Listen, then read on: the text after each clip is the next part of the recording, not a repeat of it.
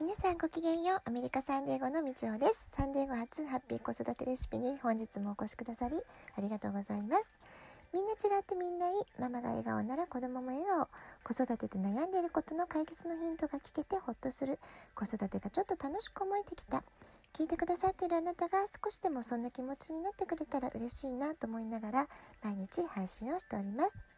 さて、昨日はね、脳科学の観点から、マルトリートメントと呼ばれる不適切な養育が子供の脳を物理的に傷つけてしまったり、えー、学習意欲を低下させたり、飛行に走ったり、うつや統合失調症などの病気を引き起こす原因にもなっている、まあ、そういったことをお話ししました。親の間違った言動が子どもの脳を、えー、部分的に萎縮させてしまっているっていうねそういうちょっと衝撃的な怖い、え、研究データが明らかになっているっていうお話をご紹介していきました。まあ、とはいえね自分の子供の関わり方や距離感が果たして本当に正しいのかっていうことを客観的に判断するってすごく難しいことですよね。私自身今でももう試行錯誤の連続の毎日ですし、えー、この昨日お話ししたドキュメンタリーの中でもこのね研究をなさってる友田先生ご自身が自分の2人のえー、お嬢さんの子育てをや関わりを振り返って自分も失敗の連続だったっていう風にね、えー、笑いながらお話しされていた、えー、様子も私はとても心に響きました。まあ、誰だってねやっぱり最初から親として完璧な人っていないわけですし新米ママからのスタートですから失敗を繰り返しながら間違いをねあの正しながら親として少しずつ成長していく、まあ、それがねえー、それしかできないですしそれでいいんじゃないかなと思います皆さんも、まあ、そんな感じじゃないかなと思いますがいかがでしょうかただねうまくいかないって時に自分一人で考えてしまう抱え込んでしまうとますます周りが見えなくなって負の連鎖に陥るってこともありますので、まあ、そんな時はその友田先生みたいなね素晴らしいお医者様がいる時はカウンセリングとかで見てもらうとかそういうプロの力を借りるってことも時には必要なんじゃないかなと思います。で私自身自分がいろいろ苦しんで、えー、子供時代を乗り越えてきたので、まあ、だからその自分が子育てする時に悩んだ時、えー、子育てカウンセラーの資格を取ったりとか勉強しようっていうふうに思ったわけなんですけれども私のところで個性診断とか家族検証をされたクライアントの皆さんも、まあ、みんな悩みを持って来られてますから最初はね、えー、このカウンセリングの中で問題解決ができるのか半信半疑でいらっしゃるって方も当然あるんですね。で特にお母様ご自身が幼少期何らか深い心の傷があったりいろいろと、まあ、葛藤とか封印したトラウマみたいな思いをね抱えてらっしゃる場合は、まあ、かなりねゆっくりゆっくりその心のもつれた糸を解き起こすみたいな時間が必要な時もあります。ですけれども、まあ、最初のセッションでいろいろ個人診断とか家族検証で私がデータとして見せられるところを説明しますと、えー、ほとんどの方が「あそういうことだったんですね」とか「謎が解けました」なんですれ違っちゃうのか噛み合わないのか腑に落ちましたとかすっきりしましたっていうふうに言ってくださるので、まあ、それは私がね勉強したきた価値があったなっていうふうにちょっとホッとするところだったりもします。で親子や家族の関係を自分一人で客観視するって実はとっても難しいことなんですね。でまあそんな時には一人ぼっちで道に迷うよりは一緒に道を探す仲間がいた方が前へ進んでいきますから、えー、カウンセリングの力を借りるとかお医者様の力を借りるとかね、まあ、そういったことも必要な時はあるんじゃないかなと思います。さて今日はですね過干渉ってそもそもどんなことなのかどんな影響が怖いのかってことをね少しお話ししていこうかなと思います私自身が子供の立場でこの過干渉という問題に長らく、えー、苦しんだり、えー、何かねブレイクスルーが欲しいと思って、えー、試行錯誤したっていう経験がありますので、まあ、今日はねそのことを話していこうかなと思います。まず過干渉の親の定義っていうのをね確認していきたいんですけれども不安が強く脅迫観念から子供をコントロールしがちで子供の気持ちを思いやることができない親、まあ、こういう親のことを過干渉な親というふうに定義されています。でねこれちょっと厄介なのは親の方は良かれと思ってあなたのためにってすごい思ってるわけなんですよ。子供のために私はこんなにいいと思ってやってるのに私はこんなにいい親なのにっていう風にね善意だと思ってるところがちょっと厄介なんですね。でもこのことが子供をどんどん追い詰めていくことになっていきます。過干渉する親っていうのは子供のことを独立した一人の人格として見てないんですね。自分の一部分である。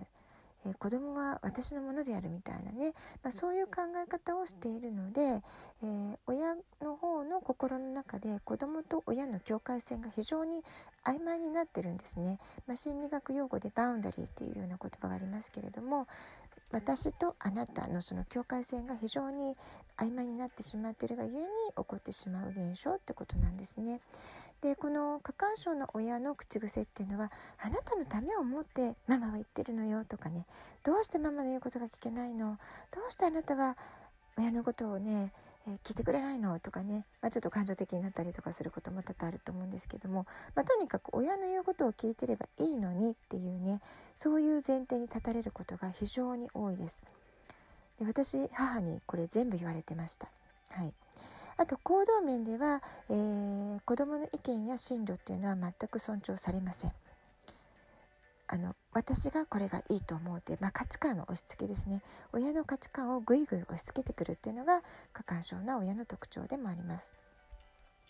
で親の価値観を押し付けてくるわけですから当然子どもの好きなものを、えー、受け入れなかったりひどい時は否定するっていうのがありますね。私は中学の時に生徒会の活動をやってみませんかってとても尊敬してる国語の先生に、えー、推薦というかね、えー、勧められたことがあったんですけれども、え持ち帰って母に相談した瞬間にもうあそんなのやるのやめなさい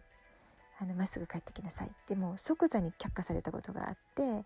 えその時なんかとてもショックだったんですよね。それに逆らえない自分の無力さ無力さも、えー、感じましたし、えー、私を推薦してくださった先生のお気持ちとかに対してもすごく申し訳ない気持ちがあったりとかあのやってみたいねチャレンジしてみたい気持ちもあったのでえー、そのチャレンジを背中を押そうとしてくれた先生がいることへの、えー、私を認めてくれた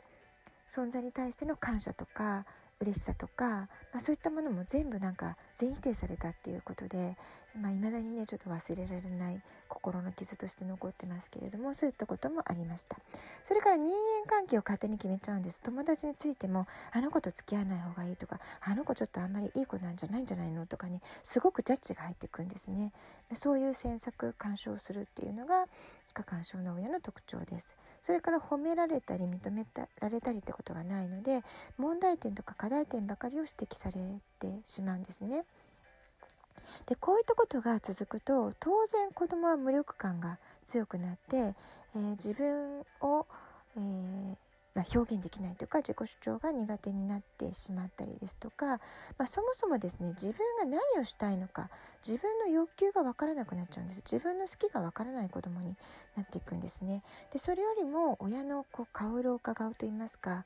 どうやったら怒られずに済むかなとかどうやったら親のその欲求を満たすことができるかどうすべきかっていう方を優先するようになっちゃうのですね。でそうしないとひどく怒られるわけですから恐ろしい思いをするわけです。なので波風が立たないためには自分がどうやって弾けばいいかみたいなそんなことばっかりをね考えてしまうんですね。で当然自分に自信が持てなくなります。あるいは無気力になります。無力感を感じます自分では何もできない何も決められないそれから罪悪感を覚えます親に対するこう恨みつらみみたいな感情をねそれが苦しくなって親を大好きでいたい大切にしたいって思うとその憎しみ嫌いと思う気持ちとの狭間で非常に強い罪悪感っていうのを感じていくわけですね。で私自身この過干渉の親のコントロールがいかにきついかどんだけ息苦しいかっていうのを身に染みて分かっているので、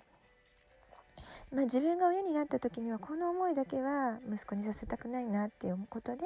まあ、子供の自主性を大切にしようとかやりたいこと好きなことはもとことんやらせてあげようとかですね、まあ、子供のありのままを受け止めたい。まあ、そこに意識を向けられるお母さんになりたいってことでね、まあ、いろんな勉強とかもしてきましたしたくさん本も読みました、まあ、それでもですねこんなに努力してきたのにそれでも思春期に入った時にめちゃくちゃ息子とぶつかったのでまたそこでねへこみましたなんかこんなに頑張ってきたのにやっぱりその過干渉の呪縛から逃れられないのかしらってね非常にまた自己否定にね走ったりってこともありましたね。でまあどこか自分の不安とか心配を息子のために行動することで、えー、自分の不安とかその心配の感情をすり替えて行動してたんじゃないかっていうね、まあ、そういう反省をした時もあります。まあねあのやっぱり失敗はたくさんするんです。チャレンジしてる証拠だと思ってね自分をよしよしするしかないんですけれども、えー、で今ねまあまだ思春期の子育て真っ只中で、えー、まあ、大学受験とか学校の勉強が大変とか、ね、引きこもり生活が続くとかいろいろ息子もピリピリしてますのでその中で私の過干渉にならないチャレンジっていうのはねあの今4つのことを心に留めるようにしてるのでそれを今日話しておしまいにしたいと思います。1つ目自分の不安は自分で向き合う。2つ目子供に役割を与えて認めて褒める。褒めるチャンスをたくさん、えー、作るように心がけるってことですね。3番目子供のありのままを受け止めてもう